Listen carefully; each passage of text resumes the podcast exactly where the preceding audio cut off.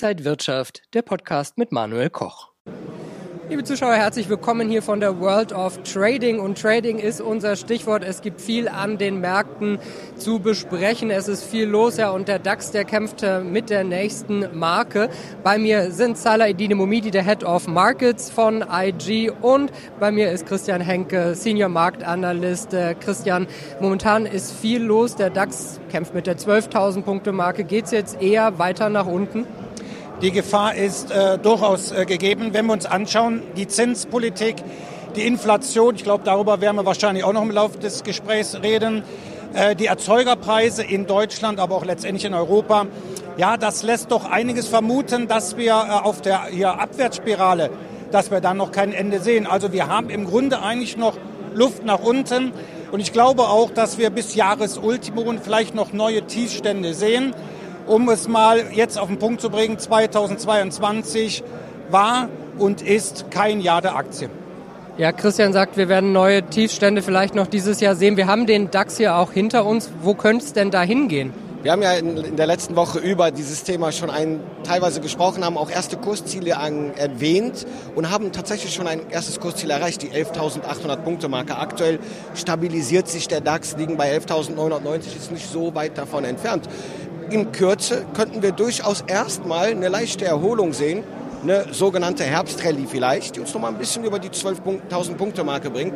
Allerdings teile ich da die Meinung von äh, Christian. Ich äh, rechne sogar mit weiteren Tiefständen 11.150 oder gar unter die bekannte oder, oder zurück auf die 10.000 Punkte Marke. Das ist durchaus noch in diesem Jahr möglich. Das heißt, wenn wir erstmal so 11.300 durchbrechen nach unten, könnte es schneller auch weiter nach unten gehen? Ja, und wir wissen ja ganz klassisch, in, wenn ein Bärenmarkt entsteht oder aktuell in der, äh, im, im, ähm, im Lauf ist, in Bärenmärkten sind die Kursrutsche relativ kurz und schnell, wohingegen wir, da kamen wir in den letzten Jahren her, wo wir in Bullenmärkten natürlich eine schöne, längere Rallye haben. Also wenn es wirklich unter die 11.300, gar 11.150 geht, dann kann es auch mal mit einem, können wir mit Kursrutschen äh, rechnen, die durchaus schneller an die 10.000 10.000 gehen. Christian, du schaust ja immer gerne, wo das Geld hingeht. Äh, wo geht es denn momentan hin? Raus aus Aktien, in andere Assetklassen rein? Ja, und das ist Manuel eben das Problem, was wir haben. Aktien fallen, Rohstoffe fallen, Anleihen fallen. So, und das sind im Grunde schon so erste Zeichen ähm, in der klassischen Intermarket-Analyse für eine Stagflation. Wir reden die ganze Zeit immer von Rezession, gewisse Forschungseinrichtungen äh, und Institute sagen, wir bekommen eine leichte Winterrezession. Aber ich glaube, wenn die Erzeugerpreise weiter so explodieren, äh, kommen wir mit einer leichten Rezession nicht mehr äh, hin. Wir werden wahrscheinlich ein Hard Landing der US-Wirtschaft, der europäischen und vor allem der deutschen Wirtschaft sehen. So, und das ist eben einfach das äh, Problem, was wir äh, momentan haben. Und die ersten Anzeichen wären, sind aber auch für eine Stagflation. Also die Wirtschaft stagniert und bei einer hohen Inflation. Also wenn wir Glück haben und die Wirtschaft stagniert nur, aber letztendlich ist die Stagflation gegenüber der Rezession für die Finanzmärkte, speziell für die Aktienmärkte, eigentlich im Grunde das schlechteste Szenario. Was heißt das aber für Anleger? Wo sollte man dann mit dem Geld reingehen? Ja gut, da kommen natürlich mein Kollege Salah und ich natürlich ins Spiel. Da muss man selektiv vorgehen. Also wirklich Aktien vom Gesamtmarkt zu kaufen, das ist, glaube ich, aktuell keine gute Idee äh, defensive Sektoren. Darüber hatten wir schon das ein und andere Mal gesprochen, wie beispielsweise aktuell Versicherungen. Bankaktien werden angesichts steigender Zinsen zunehmend interessant. Ja, aber solche Werte wie Immobilienaktien oder recht zyklische äh, Branchen wie Automobil, Chemie, die sollte man erst einmal meiden. Und wir reden nicht nur das über das Jahr 2022. Das wird sich wahrscheinlich auch noch bis zum Jahr 2023 hinziehen. Natürlich hat mein Kollege Salah recht. Wir werden mal die eine oder andere Erholung sehen. Saisonal betrachtet eine Herbstrallye. Aber ob es dann 2023 ein Vorwahljahr dann wirklich erst einmal wesentlich besser wird, das bleibt erstmal leider Gottes abzuwarten. Christian sagt, selektiv auswählen. In welche Bereiche könnte man denn äh, oder auf welche Bereiche könnte man mal ein Auge werfen?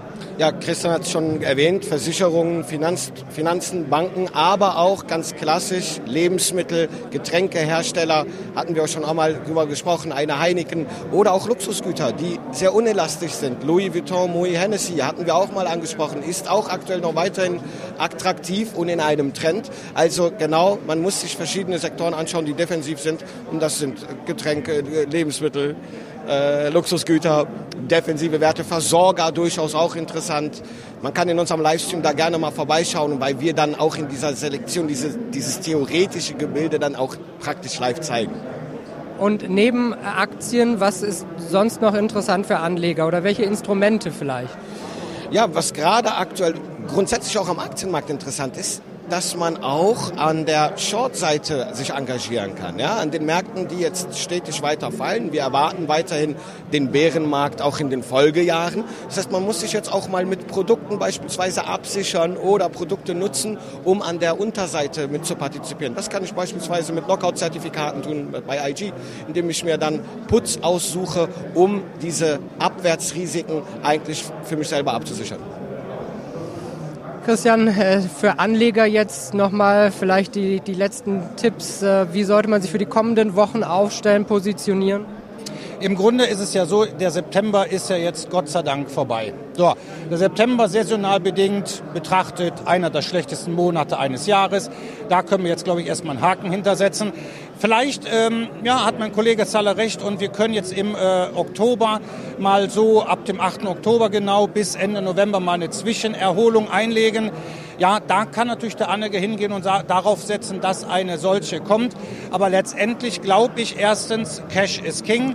Und wenn ich Aktien kaufen möchte oder auch muss, dann eher doch aus defensiven Sektoren, die auch mein Kollege genannt hat. Weil Basiskonsumgüter, Lebensmittel, auch wenn die Lebensmittelpreise weiter steigen, ab Oktober viele Regale in den Supermärkten leer bleiben, sind das trotzdem äh, nun mal halt Güter, die wir brauchen, letztendlich auch wenn der, der Preis steigt. Und die Unternehmen, die Aktiengesellschaften, die profitieren davon.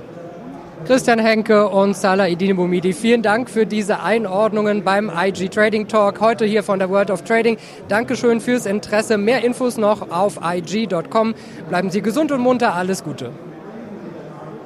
Und wenn euch diese Sendung gefallen hat, dann abonniert gerne den Podcast von Inside Wirtschaft und gebt uns ein Like.